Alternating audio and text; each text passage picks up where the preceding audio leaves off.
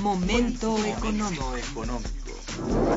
Radio UNAM y el Instituto de Investigaciones Económicas presenta Momento económico.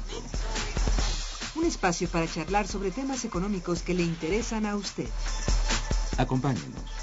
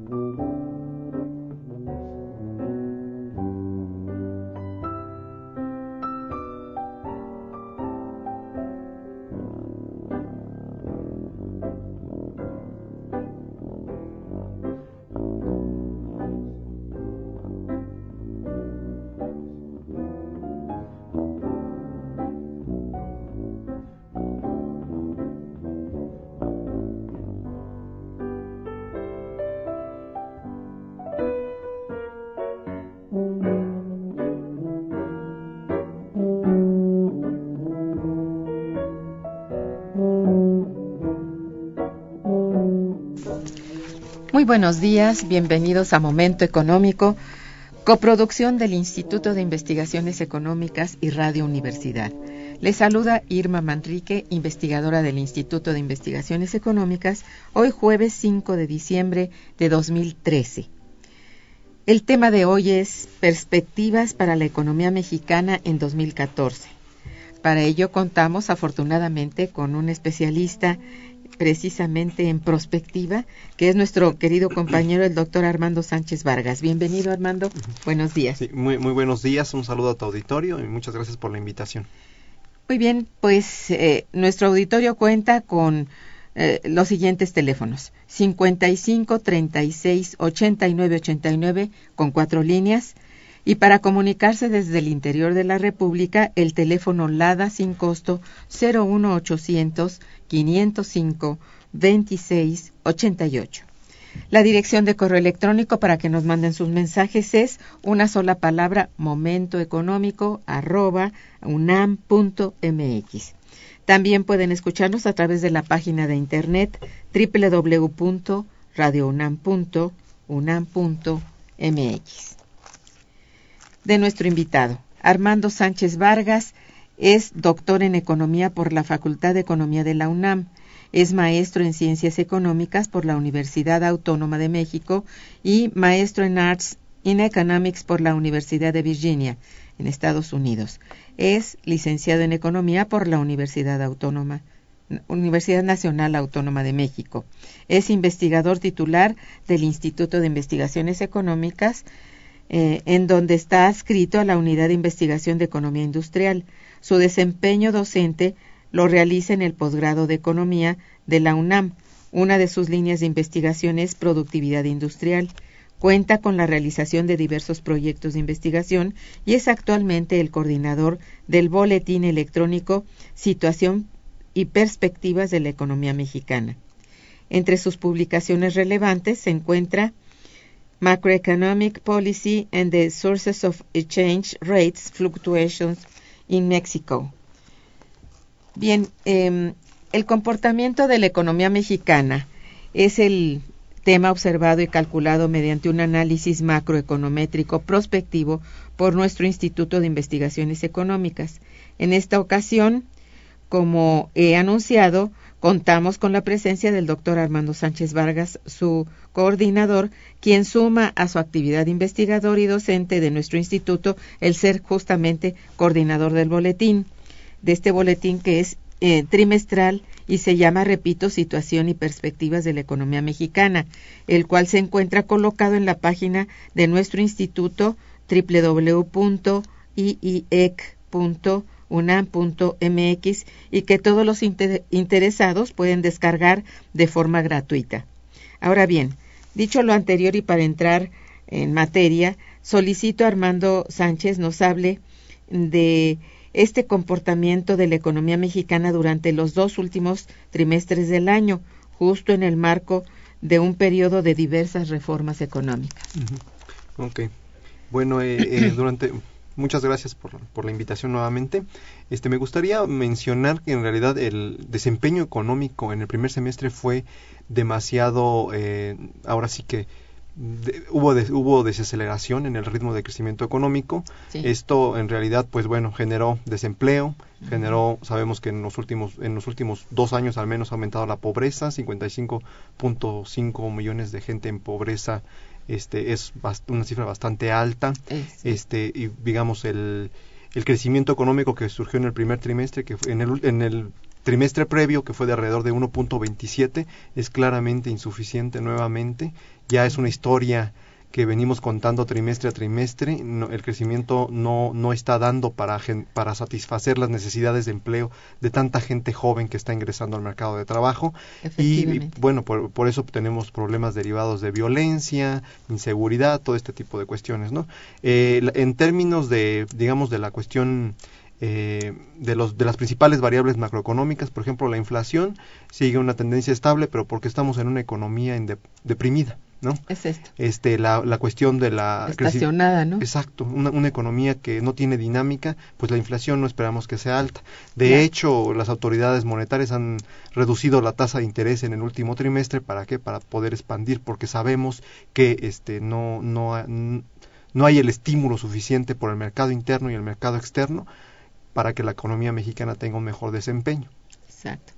Sí, esto es un indicador bastante fuerte para nosotros en, el, en términos de que el PIB no ha logrado levantar desde 2009. Esta es la verdad.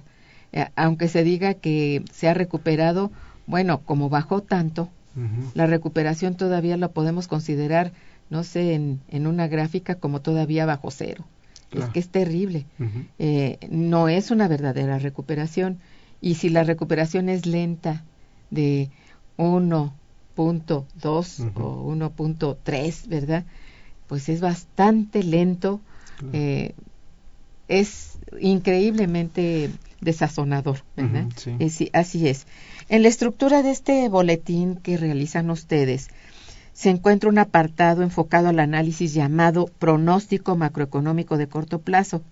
Eh, me gustaría que compartieras con todos nosotros lo referente por lo menos al tercer trimestre, que es julio-septiembre, y un poco si pudieras apuntar a lo que es el último trimestre, que ya, bueno, vemos que no, no va a levantar a, más allá del 1.2 y que probablemente no llegue más que a uno, algo así decían por ahí.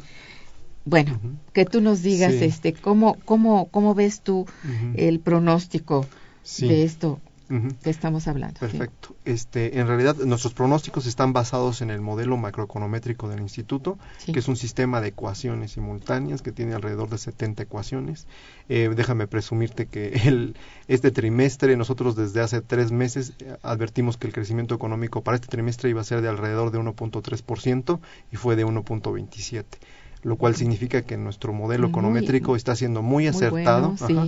Ahora, ¿qué nos dice este modelo microeconométrico, macroeconométrico para, el para este trimestre? Estamos pronosticando un crecimiento eh, de alrededor de, 1. de un 1.1% para este trimestre nuevamente. Eh, el global del año ya por lo mismo no va a poder exceder más del 1.2%. No, eh, en realidad va a ser alrededor de 1.1%, lo cual es este, terrible este desempeño económico. Este, desde el año pasado tenemos las reformas estructurales echadas a andar. La reforma laboral no ha generado un solo empleo este la reforma financiera no no no se está no se ve que se esté traduciendo en un mayor nivel de otorgamiento de créditos. Parece que las reformas las, reformas estructurales que ya están echadas en marcha no están teniendo los resultados esperados. Este, vienen varias reformas más sin embargo este nos parece que no es este, una forma integral de ver el manejo económico en este, en este país y que, bueno, esto debería de, debería de haber un cambio, ¿no? una visión integral que vaya más allá de reformas parciales este, enfocadas a, a, resolver ciertas, ciertos problemas, pero que no se está viendo que el principal problema de este país es que no tenemos un sector industrial que, que, sea, que esté motivando el crecimiento económico y generación de empleos en el largo plazo. Ahora bien, para el 2014, ¿cuáles son los pronósticos de nuestro modelo este, macroeconométrico?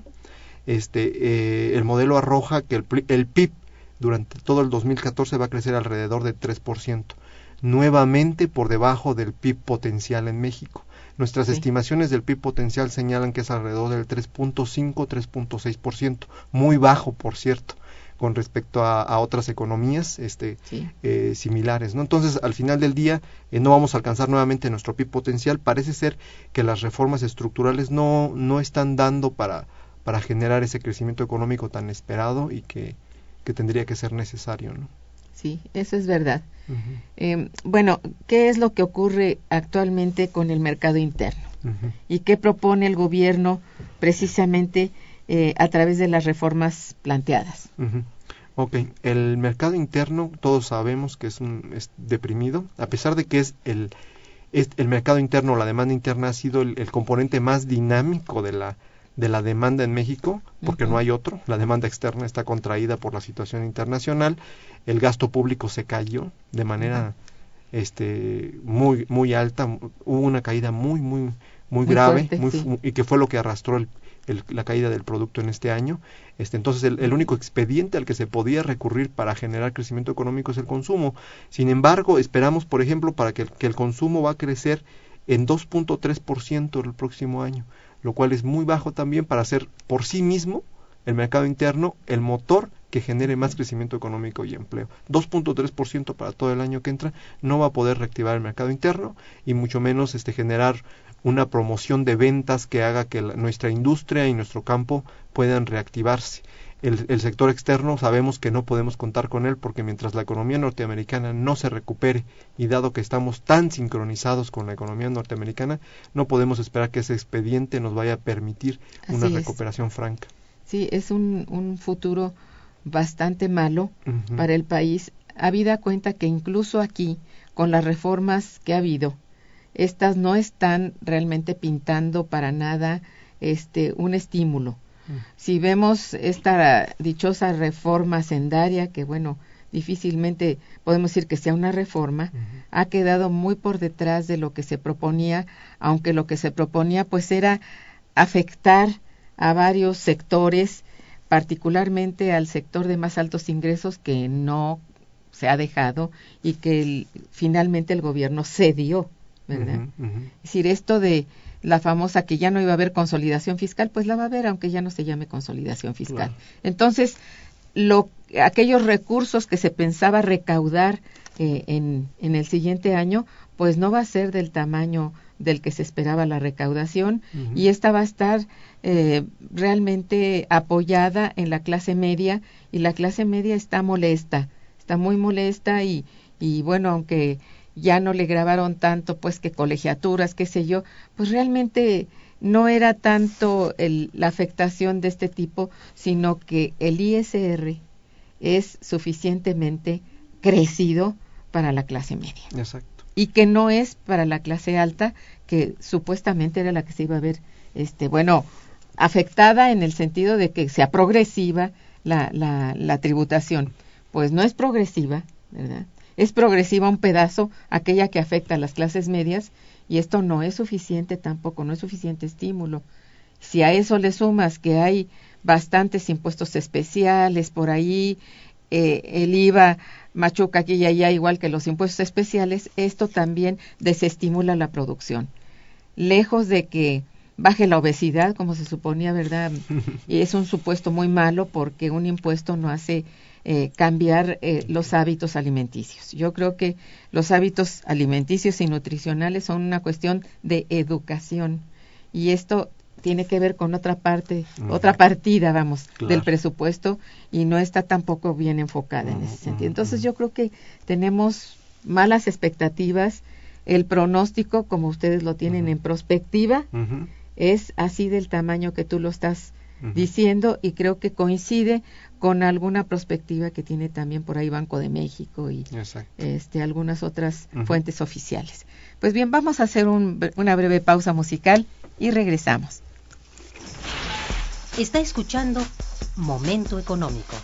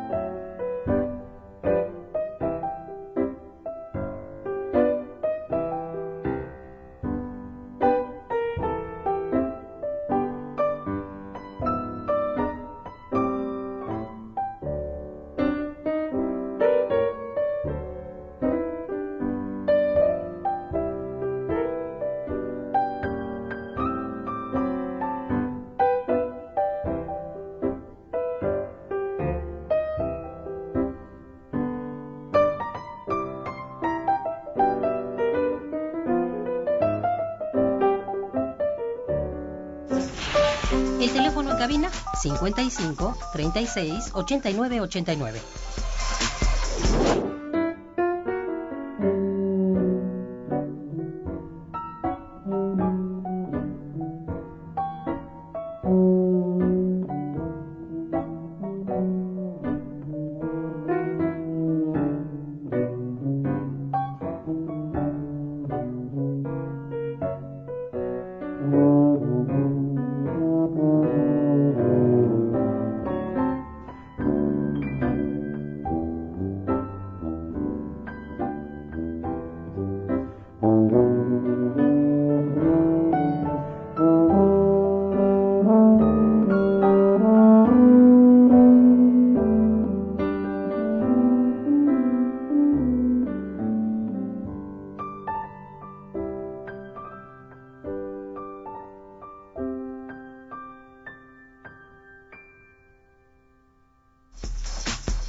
Continuamos en Momento Económico.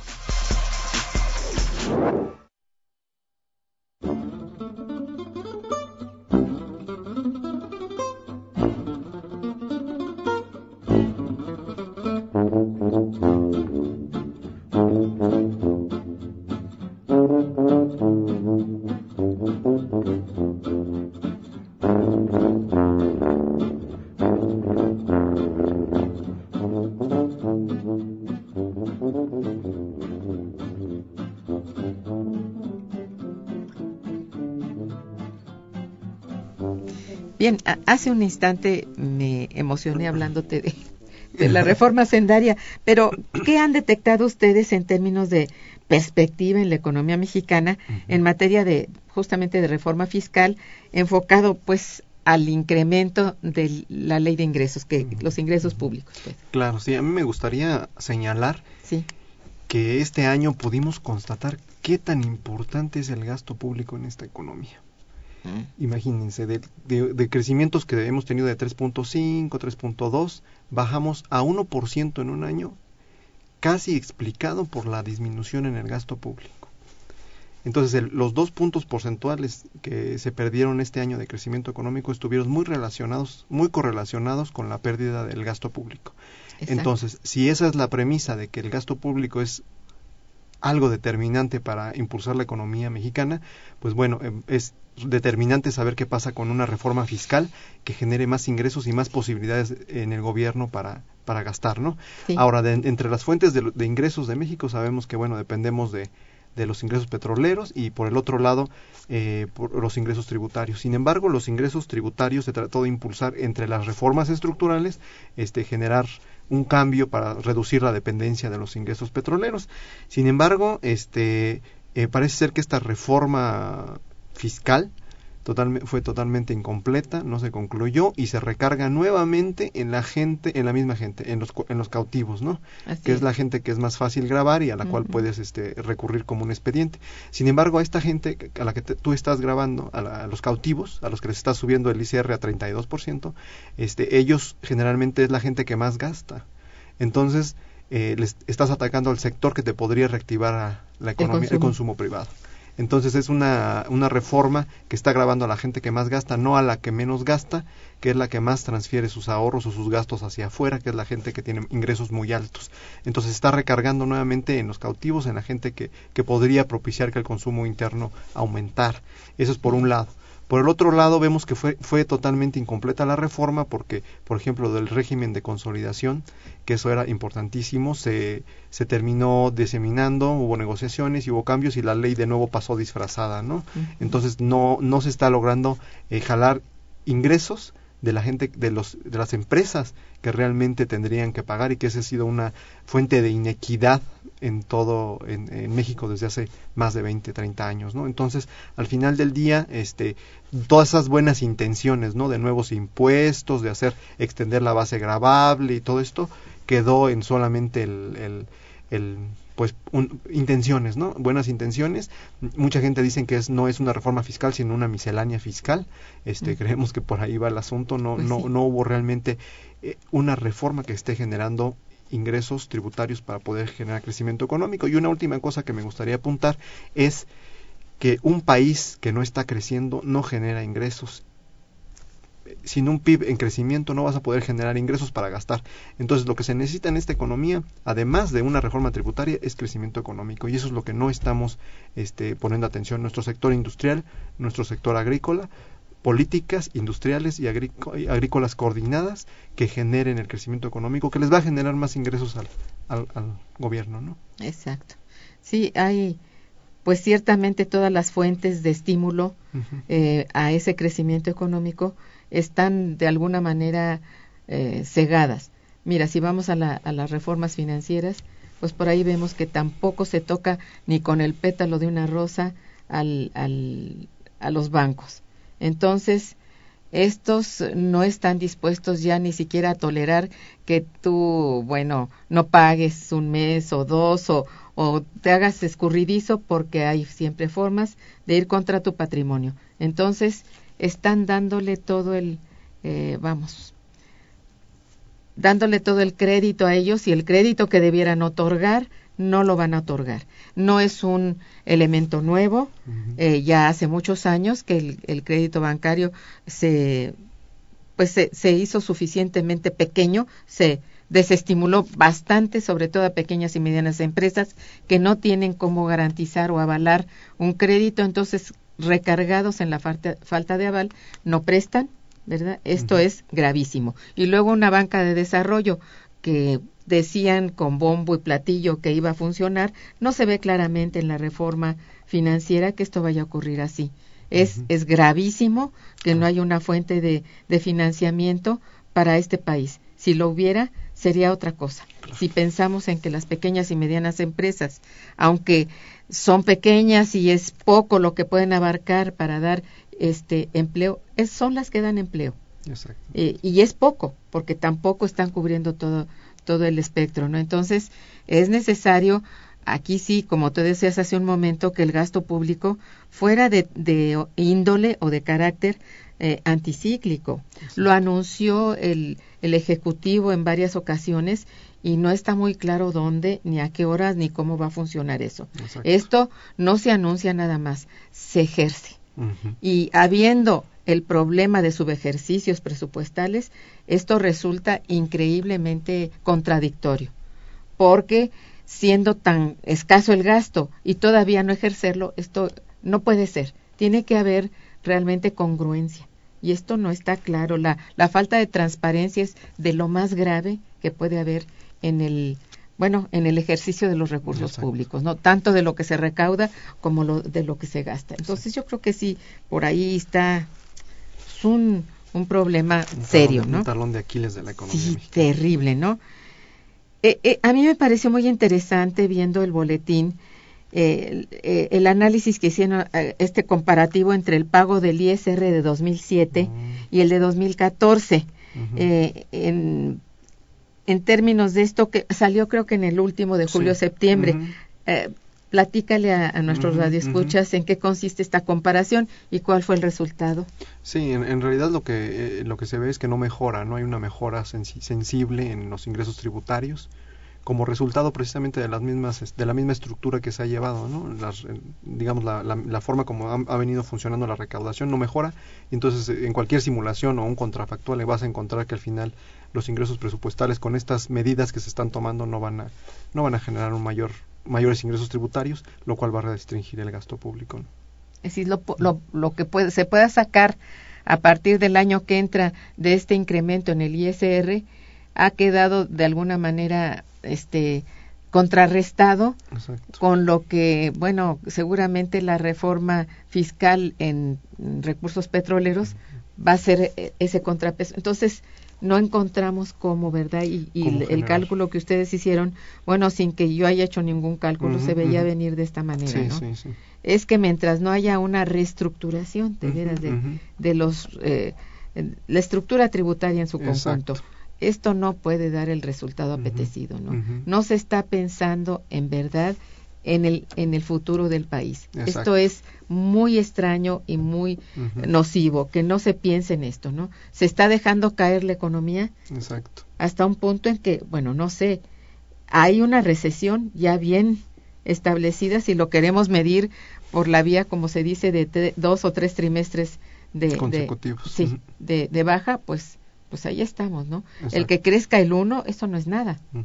No, no, no, no dice absolutamente nada. Y no, como decía yo hace un momento, no trasciende la caída que hubo desde 2009. Entonces, Ujú. bueno, eh, ¿qué ha ocurrido con la segunda mitad del año en materia de empleo? Tú decías al principio que no se ha generado empleo. Eh, bueno, ¿qué cosa hizo la reforma laboral entonces, a tu punto de vista? Bueno, en realidad la reforma laboral lo único que hizo es este flexibilizar, ¿no? Flexibilizar Bueno, y sí. precarizar el, el trabajo, ¿no? Eh, este, Sí. Entonces, al final del día, este, si esta re- reforma hubiera roto con la con la inflexibilidad del mercado y hubiera y, fu- y fuera real. Una reforma real estaría generando empleos ya desde hace un, un año, ¿no? Aproximadamente. Sí. Entonces no tenemos eso, al contrario, el empleo ha bajado. El- Este año no, no va a exceder los 350 mil tomado de, de- eh, tomado digamos en un periodo en un periodo de un año 350 mil empleos para el próximo año con el crecimiento que esperamos de 3%, o sea, en 2014 esperamos 3%, no se van a generar más de 450 mil empleos, que es ba- bajísimo. Necesitamos más de un millón por año. Y se está generando menos de la mitad de lo que se necesita. Y además, si a eso le añades el, escaso crecimiento este, y el, factor externo, este 3%, eso es lo que esperamos de manera optimista. Si llegase a haber una reducción en el gasto público, ¿verdad? Una, eh, que, el gasto público no se ejerza en tiempo y todo eso, el 3% podría irse para abajo. Todavía podría ser optimista. Eso de los tiempos de ejercicio, eso es de lo que también un poco me refería yo. Y que finalmente si llega a cumplirse el año, no, no, no retornan los recursos, Exacto. se quedan por allí en la opacidad, es terrible, ¿no? Porque convengo en que probablemente no, por alguna cuestión técnica, no se, no se ejerza en tiempo en el trimestre, pero al siguiente podría ser, o que quede en un fondo que de todos modos se recupere, no sé, tengo Sí, en, muchas en- dudas. en sobre realidad lo que ¿no? se necesita es que, que la política económica se encauce, que tenga muy claro que la- no podemos recurrir al, al expediente externo ahorita para crecer, entonces hay Ya que no. generar una política interna para crecer, que tiene que conjugar política industrial, política agrí- agrícola y aparte eh, gasto público y mover la, mover la economía. ¿no? Y, bueno, ¿cómo ven esto eh, de- desde el punto de vista de, de el- la entrada de, de recursos por la vía de las remesas? ¿Qué futuro tiene este? No, las remesas no es un expediente que va a ser constante. Va a bueno, se ve claramente que no. Ya empezó a bajar. El consumo sí depende mucho de las remesas. En nuestro modelo nosotros encontramos que es altamente significativo. Sin embargo, sabemos que las remesas no son sostenibles. Ya la migración, el proceso migratorio ha ido en declive y estos flujos van a, tarde o temprano, van a, van a empezar a disminuir. Entonces, no es un expediente en el que podemos estar este, descansando. descansando sí. Y bueno, con relación al, al capital externo, ¿ustedes qué, qué visión tienen de esto? Porque se habla con frecuencia de que, dado que no se llevan a cabo las reformas estructurales tal como se habían pensado, el, el capital externo ha empezado a desconfiar y ha empezado a, no entrar. ¿Es esto cierto? ¿Se ve en los últimos trimestres esto? Sí, de hecho, más bien lo que, lo que está pasando es que tenemos flujos de cartera de corto plazo muy altos porque las economías eh, extranjeras no están este, ofreciendo oportunidades rentables para estos capitales de corto plazo. Entonces, todos los países de Latinoamérica han tenido flujos muy altos, pero solo en cartera la inversión extranjera directa, que es la que realmente tendría un impacto más profundo, que podría generar un poco más de empleo, que a veces no lo genera de manera muy apropiada, pero es la única que genera más este oportunidades, eh, es muy baja en México, es e, es muy muy reducida, pero tampoco podríamos descansar en, en, esperar que la inversión extranjera directa sea lo que nos este, arrastre la economía mexicana. México es un país grande, un país con muchas posibilidades que podría generar eh, inversión interna muy alta y, e impulso. México es una economía grande, entonces eh, el, esperar a que nos vengan a desarrollar este capitales extranjeros es difícilmente algo sensato, ¿no? Tendríamos o que, sean el motor de arrastre. Claro, el motor de arrastre tiene que ser la, demanda interna. Exacto. Tenemos eso para poder hacerlo. Así es, si convengo contigo, ese es exacto. Tengo aquí algunas llamadas que quiero este plantear. Eh, la señorita Celina García, que te felicita y felicita al programa, dice, ¿qué documento sustenta el impuesto especial? Bueno, la ley de ingresos. Es la ley de ingresos, ¿verdad? Y se llaman impuestos especiales. Hay una ley de los IEPS, que son los impuestos especiales, y eso es lo que sustenta cualquier tipo de impuesto especial. Exacto, que son todos tabaco, todas esas cuestiones. Ajá. Sobre gasolina, sobre tabaco, sobre eh, eh, ¿cómo se llama? Bebidas. mucho ahora sobre las bebidas y como ustedes recordarán, incluso las que no son alcohólicas, las que tienen un alto contenido calórico, como son las los refrescos. Entonces allí hay un, un peso o dos, ¿cómo quedó? Ya ni me acuerdo. No recuerdo bien. Creo que dos pesos por litro más. Entonces, bueno, sí es una forma de aumentar estos precios, son tarifas. Eh, la gasolina que seguirá sube y sube, el gas sube y sube, son impuestos especiales. Esto le explico. Eh, pregunta también, ¿es correcto que ese impuesto genere, son impuestos, ¿eh? Genere el 16% en especial en comunicaciones y transportes? dado que la renta de un teléfono celular en cualquier telefónica o telefonía no sé qué, cobran el impuesto IEPS y después cobran el IVA del 16 sobre los cargos del mes más el 16 del IEPS y eso es cobrar impuesto sobre impuesto. Bueno. Sí, ahí lo que, lo que estábamos comentando, ¿no? Que, que son insuficientes, no van a generar grandes cantidades de ingresos tributarios. O sea, lo que se tiene que hacer es hacer extensiva y grabar a, la gente que debe de pagar. Exacto. Esa es la verdadera, esa sería una verdadera reforma. En verdad que sí.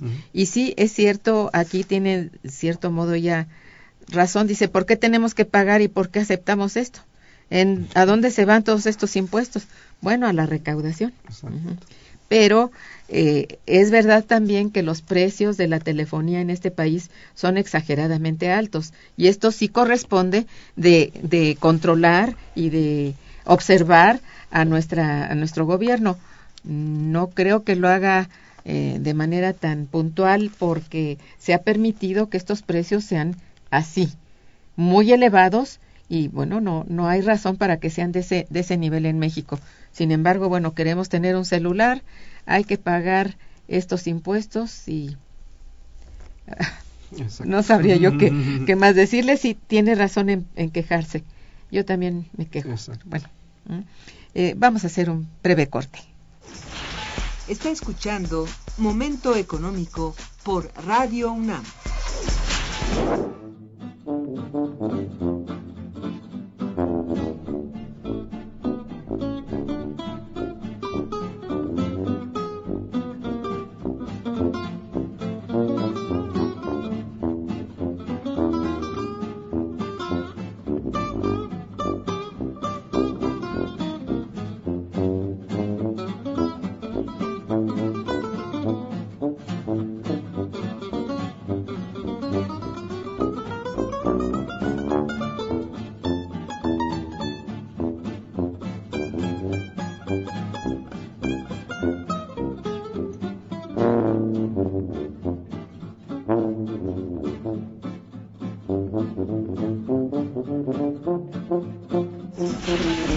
Teléfono en cabina es el 55 36 89 89.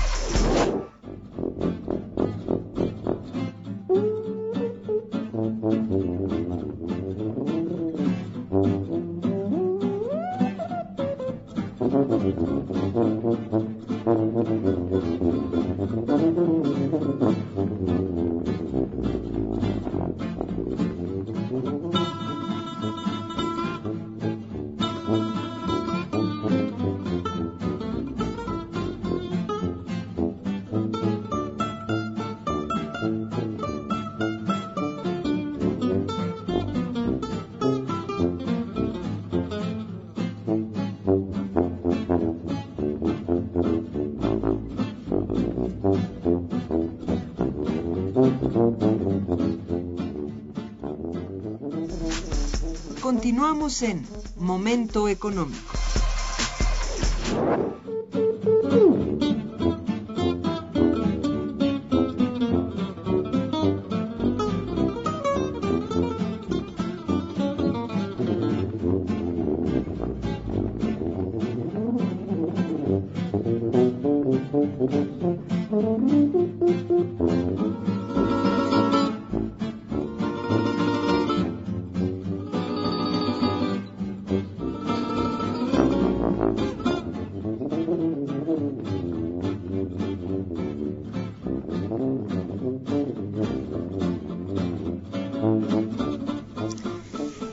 Armando, en materia de industria también recuerdo que en el, en el boletín ustedes hacen un análisis muy interesante acerca de el impacto que esto eh, está teniendo, eh, es decir, que tiene la reforma o probable reforma energética, todavía no sabemos qué quede con eso, ¿verdad?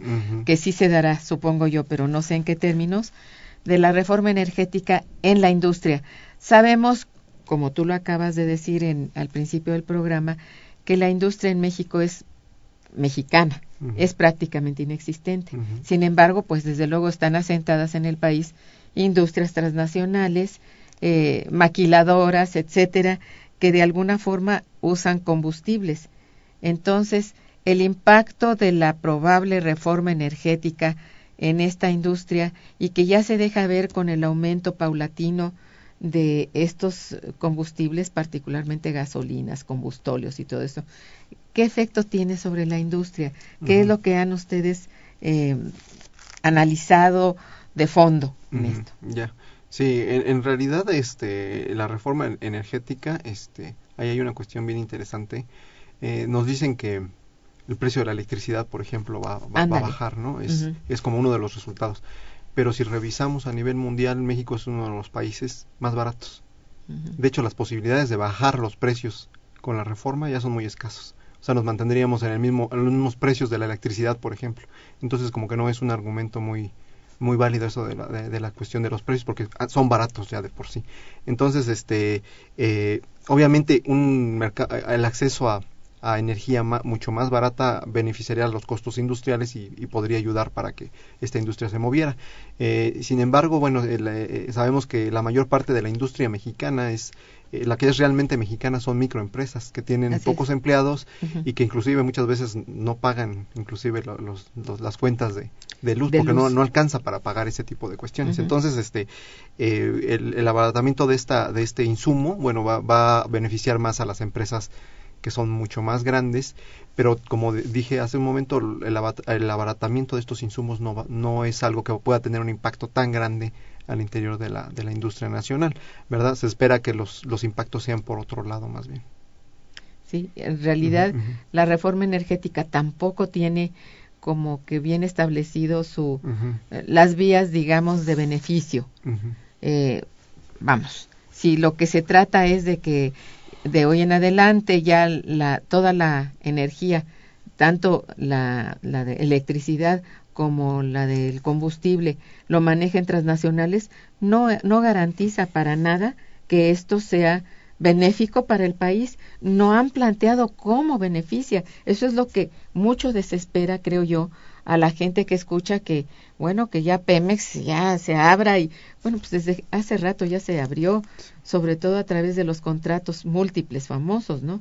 Y esto está en manos de transnacionales. En realidad están están aprovechando las ventajas, las partes rentables, digamos, del corporativo de Pemex, las grandes empresas transnacionales, y han dejado en manos del propio Pemex aquellos eh, aspectos que son más caros, menos rentables, como es la extracción, la búsqueda y todo eso, y esto se hace a través también de la renta de aparatos y creo yo también de know-how de parte de, transnacionales. Esta, la renta es de Pemex hacia ellos, están rentando. Entonces, no veo yo tampoco que se busque una innovación tecnológica de Pemex. No sé, está rara la, la propuesta de la reforma energética. No sé cómo la ves tú, porque me parece que no está encaminada a, a, beneficiar. Por eso es tanta la desconfianza. Yo no sé cómo, ¿Cómo ves tú esto? Sí, este, en, bueno, otra vez me gustaría señalar que este, el gasto público en México está completamente amarrado a través de los ingresos de los ingresos eh, fiscales de Pemex a, pues a la extracción y, producción del petróleo. Pero de ahí es de donde obtiene. De ahí es donde obtenemos. Entonces somos altamente dependientes de esto y con una eh, reforma fiscal y tributaria que no va a generar esos ingresos, eh, tendríamos que seguir descansando en este, o, va a ser muy difícil deshacerse de ese expediente. Ahora bien, en cuanto haya una este, el, el, Estado no, no, tenga el control de esos ingresos y empiece a bajar, eh, si no se asegura que hay un aumento en los ingresos tributarios, eh, va a ser peor porque no vamos a tener los ingresos que el gobierno requiere para poder llevar a cabo el gasto público que determina el crecimiento económico y el empleo. Que ese es el, el, el, círculo que debiera ser virtuoso y se vuelve ocioso. O sea, nos ¿Eh? estaríamos eh, no generando, seguiríamos manteniendo la dependencia de algo que ya no va, el gobierno no va a tener control. Entonces, una reforma este, petrolera en, este, en esta situación con una reforma fiscal incompleta es, es bastante peligroso porque los ingresos del, del gobierno van a van a reducirse pero no solo eso también este eh, va a tener otras implicaciones no en términos este del manejo de los recursos naturales a nivel, a nivel nacional. Sí es es muy poco probable que podamos tener alguna ventaja por algún lado. Eh, la reforma tendría que ser, no sé, hablando de, yo creo, de mucho control sobre los recursos, porque también tengamos en cuenta que esos recursos naturales tienen una tendencia a descender. No son renovables. No son renovables y están descendiendo, en realidad. Entonces, enfocar a, los ojos hacia esos recursos improbables es, bueno, como en el aire. Está difícil. De hecho, una estrategia más integral tendría que ver este cómo empezar a fomentar el uso de energías alternativas, alternativas como energías eólicas, energías, todo esto que no, que, no es contaminante, que no contribuye al cambio climático, pero que además este podría también generar empleos y que, y que tarde o temprano eh, se tiene que empezar a, propiciar eso porque estos recursos se van a, van a agotarse estamos en graves problemas. Estamos buscando eh, perforar más, este, depender más de, este tipo de energía. Sí, es cierto. ¿eh? Mira, hay este, una pregunta de, de, de, María González Torres que te felicita y felicita al programa. Dice, se habla en México de un saqueo por las transnacionales permitido por los gobernantes actuales. Esto es muy preocupante. ¿Por qué el, oro ha bajado tanto y no así el dólar? Bueno, en realidad este, la, la, gente empieza a demandar más de, una, de un medio de pago cuando busca alguna alternativa. Por ejemplo, cuando se busca refugiarse en el oro es porque eh, hay mucho riesgo, ¿no? Entonces el oro es un metal que mantiene su valor. Entonces eh, cuando la gente se vuelca hacia el oro es porque hay mucho riesgo e incertidumbre. Entonces en las épocas en las que vemos que aumenta el precio del oro es porque la gente está comprando oro porque siente más más estable su dinero ahí.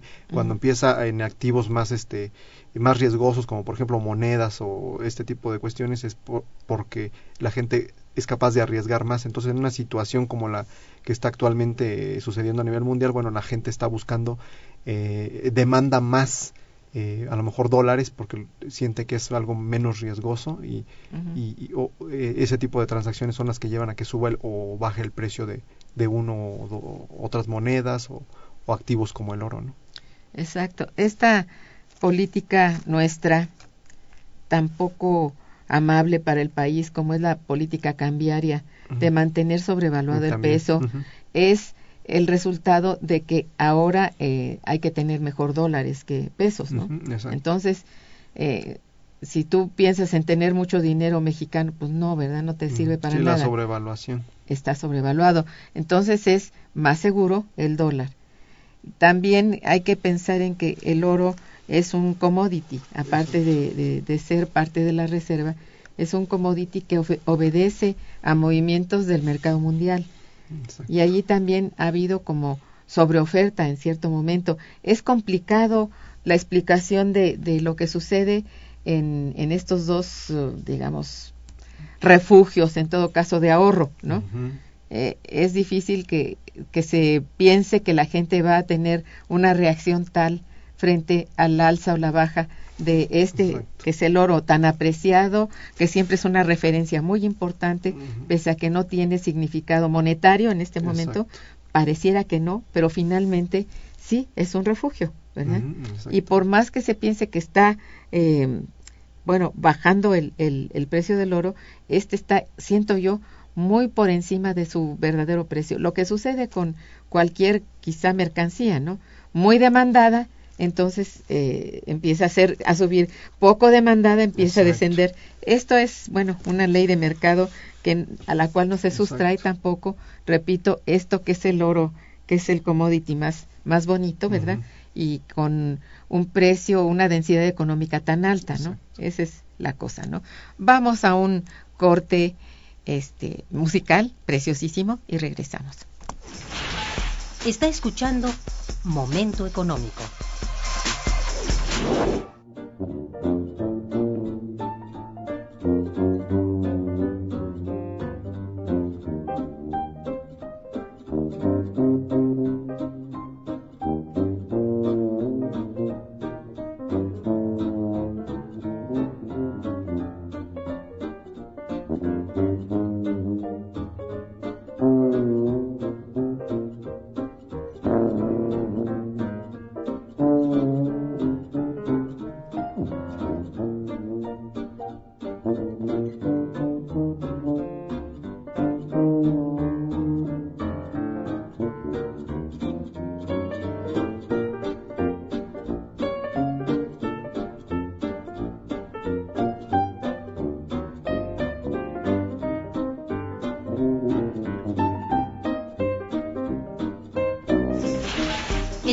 Cabina 55 36 89 89.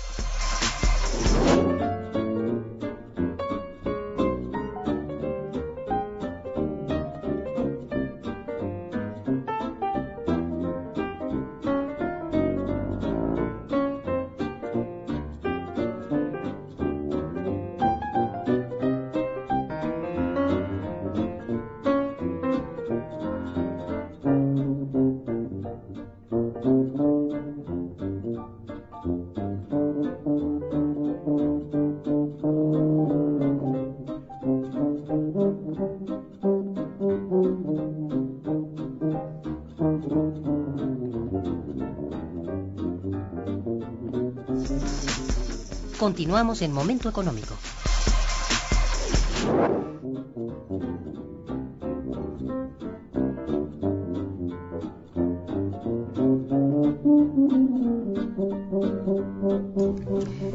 Bien, aquí quiero leerte del arquitecto Jorge Fernández, quien te felicita. Dice, agradezco los conocimientos transmitidos por el invitado y lo felicito por la labor de investigación que realiza. Gracias, don Jorge. Gracias. Bien, eh, bueno, yo creo que es el momento en que eh, nos hables de cuáles son eh, las condiciones de la economía mexicana que avisoran ustedes con todos los resultados de este año hacia 2014, con todo y reformas. Vamos a poner que estas ya se aprueban todas. Bueno. Ok. Este, bueno, en términos de, del desempeño macroeconómico para el próximo año es bajo nuevamente, es 3% o sea, en 2014. No más de 3%. No más del 3%. Este, ahora esto todavía está condicionado a que el, el digamos, el gasto público este, se, ejerza en tiempo y forma, este, que el sector industrial se recupere, que el consumo privado tenga una recuperación, etcétera, ¿no? Sin embargo, tampoco los, los pronósticos de nuestro modelo, este, tampoco apuntan a, por ejemplo, exportaciones. Exportaciones estamos pensando que va a haber un 3.4% de crecimiento en el 2014, lo cual está por muy muy bajo con respecto a otros años que eran de 6, 7%, ¿no? Entonces, el, eh, nuevamente, el sector externo no nos va a ayudar, tenemos que recurrir a este, factores internos. Este, la, por ejemplo, el consumo privado no va a repuntar, va a ser un, un crecimiento de 2.3% el próximo año, una inflación baja obviamente, pero como resultado de una economía deprimida, alrededor del 3.5%, generación de empleos de alrededor de 450 mil empleos, insuficientes nuevamente, un tipo de cambio de alrededor del 12.9%, 12.9 eh, pesos por dólar, perdón. Este, en este caso, eh, eh, nuevamente se ve una sobrevaluación, ¿verdad? En, términos del tipo de cambio para mantener este, la inflación.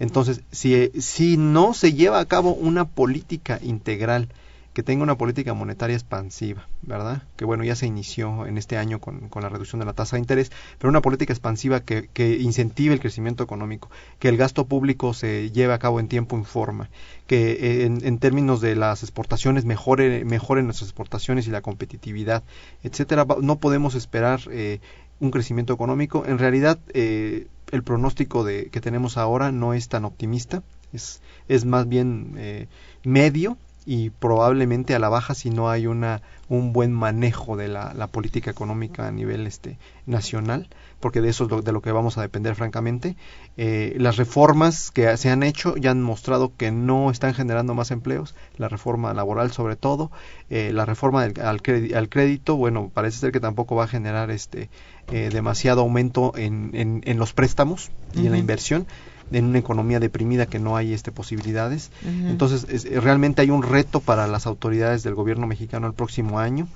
Este, uh -huh. para poder eh, mantener el, un crecimiento sensato, ¿no? Entonces, eh, quiero repetir, enfatizar, estamos pronosticando 3%, sujeto todavía a a que se cumpla lo que se, se propone Exacto. bueno eh, en recursos de la ley de ingresos. Sí, ¿no? y en términos del manejo de la política uh -huh. lo, y, y de la política económica, ¿no? Así es. Uh -huh. Sí, es, es mucho pretender. Exacto. Digo, además que no se ha hecho tampoco ninguna expectativa acerca de qué se va a hacer con, con la informalidad. Uh -huh. Esta creció excesivamente en este año. Sí. Creo que las personas buscan refugio realmente fuera del ámbito este tributario Claro. No solamente personas, sino empresas. Uh -huh. Y no solamente empresas pequeñas, grandes empresas que se han refugiado, por llamarle así, Exacto. en el, en el ámbito informal. Uh -huh. Y esto es gravísimo. Claro. No deja de ser un reto tremendo uh -huh. para, para Hacienda, para lo que es el, el recurso hacendario, ¿no? Claro. Tanto para la mm, administración de lo poco que se este, recaude, como obligar o vamos, ya no, digamos, porque es de por sí coercitivo lo de la tributación, es no solamente obligar, sino concientizar uh -huh. al ciudadano, no solamente la persona física, sino moral, es decir, a las personas normales y a los empresarios, a que hay que pagar sus impuestos Exacto. y que hay posibilidades de mejor administración, se ha hablado bastante de esto, que hay posibilidades de más facilidades, que hay posibilidades incluso de de si hay deuda, por ejemplo, con respecto a esto, también parece que les van a, no a condonar, esto no se condona, pero sí a negociarlo de manera que se pueda pagar. Uh -huh. Yo digo, sin cárcel ya es bastante uh -huh. bueno, ¿no? Pero, este, aún así, la, la informalidad crece y crece uh -huh. y crece. Sí.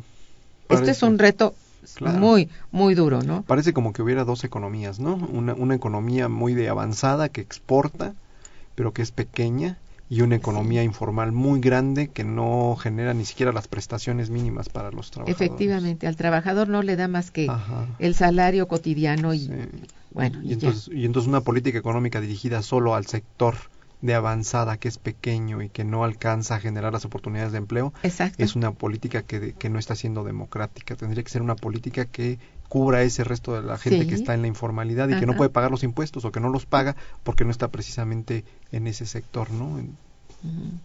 Sí, no, no, no parece que haya la intención, por lo menos. Mira, ni, ni el estímulo suficiente a la exportación, porque están medrosos. La, la, la gente que exporta, bueno, que es la que produce también, no está realmente convencida de seguir adelante. Ha reducido suficiente su inversión. Es que es esto. Reducen la inversión y entonces también, bueno, reducen el número de empleos y tampoco hay el resultado final en la balanza eh, este, comercial. Definitivamente no. Si tampoco vamos a vender suficientes combustibles, que esto era un super renglón, si no vamos a tener tampoco entrada de remesas, oye, espera, entonces, ¿qué pasa ahí? El turismo está deprimidísimo, deprimidísimo. Así lo dicen los mismos, eh, las personas que están a, cargo de este, del manejo de este sector. Bueno, habría que ver si realmente vamos a lograr el 3 tan modesto del que has hablado al principio. Eh, ¿Qué otra cosa puede ser? Eh, el futuro sería realmente que el gasto público en infraestructura, en inversión en infraestructura, tuviera el tamaño, la fuerza y el control suficientes para que este país tuviera de pronto un déficit, sí, pues por supuesto significa gasto deficitario, pero que lo controlara de manera de volverlo a hacer descender de una manera lenta, ¿verdad? Porque es como se hace normalmente en otros países. No hay temor de hacer gasto deficitario si, siempre y cuando haya un control, sobre todo, como decías tú al principio, en tiempo y forma, ¿verdad? Que esto se, sí se realice y se controle, creo que sí podríamos, ¿no? Esto sería un buen deseo de parte nuestra, ¿verdad? Pero también que se, ha sido anunciado por el gobierno de una manera un poco laxa, no ha sido muy preciso, pero que si habla de política anticíclica tendría que ser esto. exacto. Convendría, sí, Sí, sí, Al final del día, bueno, las fuentes del gasto público, pues es el la deuda interna y externa y los ingresos tributarios. Sí, si los ingresos tributarios no están creciendo y podrían reducirse por la disminución de los ingresos petroleros como fuente del gasto, ahí queda el expediente de deuda interna y externa, gasto deficitario. Esta es la cosa. Sin embargo, este, este gasto deficitario este, siempre va a estar dependiendo mucho de, de, la fuente de, o de cómo te endeudes, el tipo de deuda, etcétera, y, y cómo lo financies. Eso es importante. Fíjate que este problema, y que ahora que lo mencionas, el problema de deuda es muy grave para el país, porque hasta hoy lo que tenemos muy en cuenta y las cifras que se manejan son más bien de la deuda federal pero si consideramos estados, y municipios, esto es un expediente todavía no resuelto. Claro. Pese a que se habla de modificaciones eh, también en la tributación, en el sentido de que el federalismo opere, aunque sea, bueno, un poco, todavía no tan a profundidad, pero que empiece a operar, que tengan la forma, cada cada gobierno local, tanto municipios como estados, de tener sus propias fuentes de recursos para hacerle frente a sus deudas y a su gasto. Sí, no, y el destino del gasto es importante porque puedes endeudarte y gastarlo mal. Puedes generar este gastos eh, superfluos que no tienen que ver con generación de empleo al interior de una localidad, por ejemplo. Sí. Ojalá eh, hubiera sensibilidad, ¿no? A todos los niveles en que esto se pudiera hacer bien, ¿no? Se pudiera ejercer pero hay una gran desconfianza por parte del causante, en general del contribuyente. Entonces, habría que convencerlos, como decía yo, hacer una labor de, de, convicción hacia los ciudadanos de que esto es necesario, pero también hacer otra labor en decirles sus impuestos serán bien usados y esto es muy importante, que el contribuyente sepa que van a, va a servir para tener finalmente agua en todas aquellas zonas donde no hay, que va a tener servicios urbanos, etcétera, este, escuelas, bueno, que sea una garantía para que el ciudadano, como en otros lugares del orbe, ¿verdad?, de la, del planeta, en donde están decididos a pagar más impuestos porque saben que van a tener mejores servicios. todos los servicios, sí, este, pues sí, y esto es obra del desarrollo y de, pues, que necesitamos con ganas aquí, ¿verdad? Pero, eh, en fin, que son retos que debieran poderse este, afrontar, ¿verdad? En fin, José Manuel García te felicita también y felicita al programa. Dice, la gratificación que el gobierno dará a los altos funcionarios ya es violencia institucional. Tiene razón. ¿Por qué no les generamos al gobierno una ley en donde no puedan tocar el presupuesto para la publicidad en medios. Mm. Incluso en Radio UNAM transmiten anuncios del IFE, pasando por alto la autonomía universitaria. Mm, bueno, esto no sé, no, no es, realmente no, no tengo seguridad de eso. No sé tú qué opinas. En, realidad, este, creo, creo que el Radio UNAM este, maneja de manera, de, este independiente de este programa. Eh, muy responsable. Sí, como sí. me, también me lo parece. José Manuel García también felicita al invitado y al programa. Dice, el refresco ha subido de precio por determinación. Las empresas refresqueras subirán, pero el beneficio es para estas. Mm, bueno, ¿dónde queda la labor del señor Ortega sobre el aumento al salario? No debieran usar los recursos del pueblo mexicano para publicidad en medios de los partidos políticos, sino para generar empleos. Bueno, estaría pues, con él, ¿verdad? Suena sensato. Sí, por supuesto. Rafael Iniestra felicita al invitado y al programa. Dice, lo que le incumbe al Politécnico, le incumbe a la UNAM y al resto de las instituciones educativas y el problema con estas instituciones es que todos los alumnos que concluyen sus estudios terminan y no encuentran trabajo digno ya que los diputados, senadores, funcionarios, etcétera, tienen grandes salarios, pero el gobierno no es capaz de transformar al país en un país productor de productos con alto valor agregado y seguimos siendo exportadores de materias primas. Es en realidad el problema del desempleo, ¿no? cada Tiene toda la razón generamos menos de la mitad de los empleos que necesitamos y para la gente capacitada no hay no hay oportunidades tampoco. Sí, esto es muy verdad. Toca el Señor varios problemas que, bueno, aquí en, en, este programa se abordan por diversas personas especialistas en, en, los temas y, bueno, tampoco tenemos la respuesta, desafortunadamente, porque si es una decisión, es una toma de decisión política. Ahí está, ¿no? Eh, Juan Miller felicita también al invitado y al programa. Dice, lo que han dicho en el programa son solo síntomas porque hay un grupo al que le conviene el flujo de riqueza con el exterior, por lo tanto, destruyen el mercado interno. Sigamos con la consulta permanente. Sigamos. Esto está bien. Entonces, eh, es verdad que es necesario la conciencia ciudadana. Claro. Pero de veras la conciencia ciudadana, si nos vamos a comprometer, tiene que ser en todos los ámbitos. Exacto ser ciudadanos son no solamente para solicitar y pedir y hasta demandar, sino también en cumplir y participar. Y, participar. En esto sí está eh, lo que estamos diciendo, la conciencia ciudadana es saber que tenemos eh, la obligación de pagar nuestros impuestos, pues sí, ¿eh? pero que sepamos para qué son y también que sepamos demandar para que todos paguemos, que no seamos nada más unos cuantos. En eso sí, bueno, tendríamos que decir que es eh, esto sería el deseo de todos nosotros y bueno, prospectiva, que es lo que ve el departamento de nuestro invitado, tiene muy en cuenta esto. Yo les vuelvo a sugerir e invitar a que vean en las páginas del instituto este boletín que tiene todos los datos, tiene reflexiones, análisis de, de las personas que trabajan ahí, todos ellos investigadores de primer lugar. Entonces, Vean ustedes nuestro boletín de prospectiva macro, macroeconométrica. Exacto. Esto está calculado dentro del instituto con un modelo del instituto que esperamos que sepan ustedes que se hace con la conciencia de cumplir con aquel que lo lee. Exacto. No estamos maquillando cifras. Este, véanlo por favor, se les invita. Perfecto. Muy bien. Pues te agradezco mucho la invitación y a tu público por no, pues sobre todo te agradezco a ti tu presencia porque es muy valiosa. En verdad sepan que se hace un trabajo de primera en nuestro instituto en términos de eh, este hacer cálculo y también, bueno, investigación.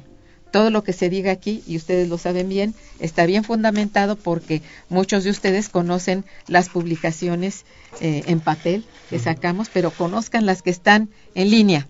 Hoy está todo lo que hoy está en papel está en línea, pero también el tipo de boletines y revistas que son muy buenas, de alta calidad e informan bien. Tengan ustedes un criterio bien formado. Les agradecemos muchísimo y por supuesto Armando su presencia, pues claro, muchas gracias por estar aquí y a todos nuestros radioescuchas por su interés y su participación, mil gracias. En los controles técnicos, Socorro Montes cumpliendo como una princesa, gracias. Y en la producción, Santiago Hernández y Araceli Martínez, que son todo nuestro apoyo en la producción y que es excelente. En la coordinación y conducción, Irma Manrique, quien les desea muy buen día y un mejor fin de semana. Gracias.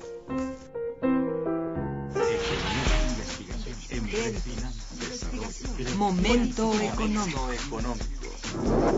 Radio UNAM y el Instituto de Investigaciones Económicas presentó Momento económico.